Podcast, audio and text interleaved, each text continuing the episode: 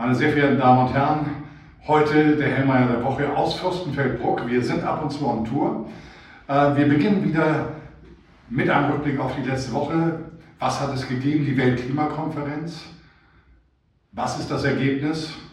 Es ist enttäuschend. Das ist das Erste, was wir sagen konnten. Hat es eine Wirkung auf Finanzmärkte? Nein, die gab es definitiv nicht. Was hat uns weiter bewegt in der letzten Woche und auch zu Beginn dieser Woche? Natürlich die Zinspolitik. Und der Chefvolkswirt der EZB hat sich zu Wort gemeldet, Herr Lane, und er hat gesagt, also die Zeit der Mammutzinsschritte sind wohl erst einmal vorbei.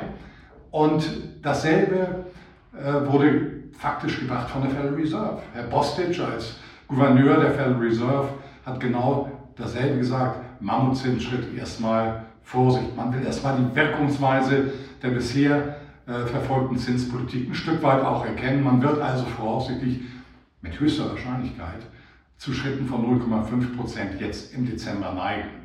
Was hat das für Auswirkungen auf Märkte? Es hat eine beruhigende Wirkung, dass also offensichtlich der Eindruck bei Zentralbanken entsteht, dass die Situation inflationstechnisch im Verhältnis zur Zinspolitik ähm, unter einer gewissen Kontrolle ist, auf jeden Fall unter einer besseren Kontrolle, als es zuvor war, wo eben eine Notwendigkeit die Mammutzinsschritte gegeben war. Darüber hinaus erreichen uns heute Morgen Zahlen aus China, die sind marktrelevant. Einmal, die Zinspolitik wurde nicht verändert. Einjährige Ausleihen bei 3,65 Prozent, fünfjährige bei 4,30 Prozent. Darüber hinaus noch ein Aspekt. Corona ist für den Westen eigentlich weitestgehend als Thema vom Tisch, aber nicht für China. Dort äh, gehen im Moment die, äh, geht die Anzahl der Infektionen hoch und insofern gibt es dort wieder etwas restriktivere Maßnahmen. Das hat uns zu Wochenbeginn erstmal den Auftakt an den asiatischen Märkten, insbesondere den chinesischen, ein Stück weit verhagelt. Was erwarten wir noch? Wir erwarten Preisdaten.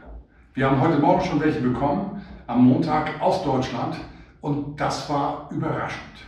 Die Erzeugerpreise Deutschlands sind dynamisch zurückgegangen. Wir hatten zuletzt 41,5% Preisanstieg.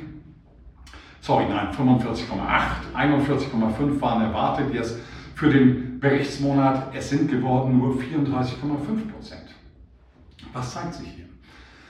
Es zeigen sich zwei Aspekte. Einmal der Anstieg des Euros nimmt Inflationsdruck aus den Erzeugerpreisen heraus und eben auch die äh, mittlerweile mäßigen Rohstoffpreise zeigen ihre Wirkung in dieser Statistik. Das ist ermutigend und unterstützt noch einmal das Argument eben auch von Herrn Philip Lane als Chefvolkswirt der EZB, zunächst mal keine weiteren Mammutschritte. Dann schauen wir weiter. Wir bekommen äh, morgen am 23.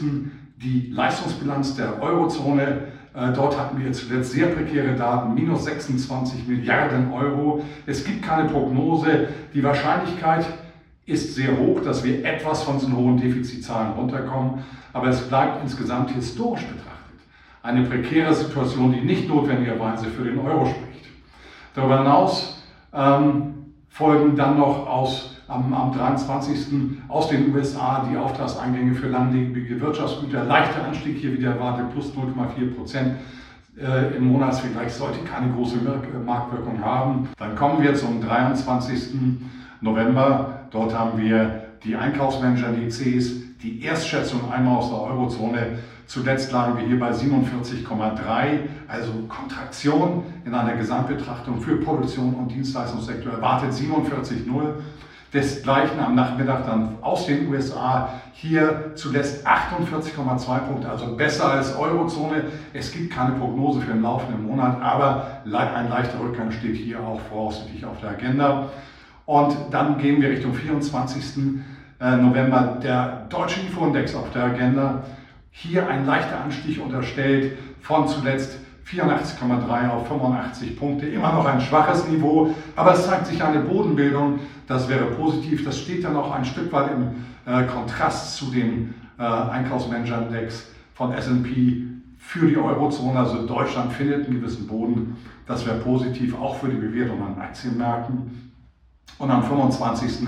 folgen dann nochmal Zahlen äh, einmal aus Japan, Verbraucherpreise, zuletzt sehr hohes Niveau für Japan, aber im Vergleich zu Europa niedrig, 3,5 Prozent. Wir, wir bekommen hier bisher noch keine Prognosen. Es ist die Möglichkeit gegeben, dass wir Richtung 3,4, 3,3 kommen. Die Wahrscheinlichkeit sehe ich auch vor dem Hintergrund der Entwicklung des Yen in den letzten Wochen äh, als relativ hoch an. Und insofern eine Menge von Daten. Was heißt das für die Märkte? Fassen wir das zusammen. Wir haben einen resilienten, eine, resilienten, äh, eine resiliente Verfassung der Aktienmärkte gesehen zum Wochenschluss in der letzten Woche. Wir fangen in der Woche jetzt an mit leichten Gewinnmitnahmen. Die dürften wahrscheinlich weiter vorherrschen. Wir haben auch Thanksgiving in den USA. Aber die Niveaus sollten am Aktienmarkt gehalten werden. Was sehen wir am Devisenmarkt? Der Dollar gewinnt wieder leicht an Boden. Euro, der Euro bewegt sich von der 1,04 Marke weg. Wir sind jetzt auf der 1,02.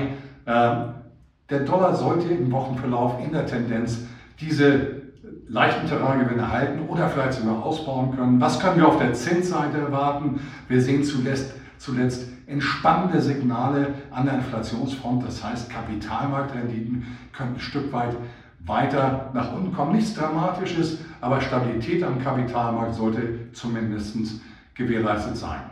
Und insofern schauen wir mit einer gewissen Zuversicht auf die Woche, dass Stabilität uns mindestens begleitet.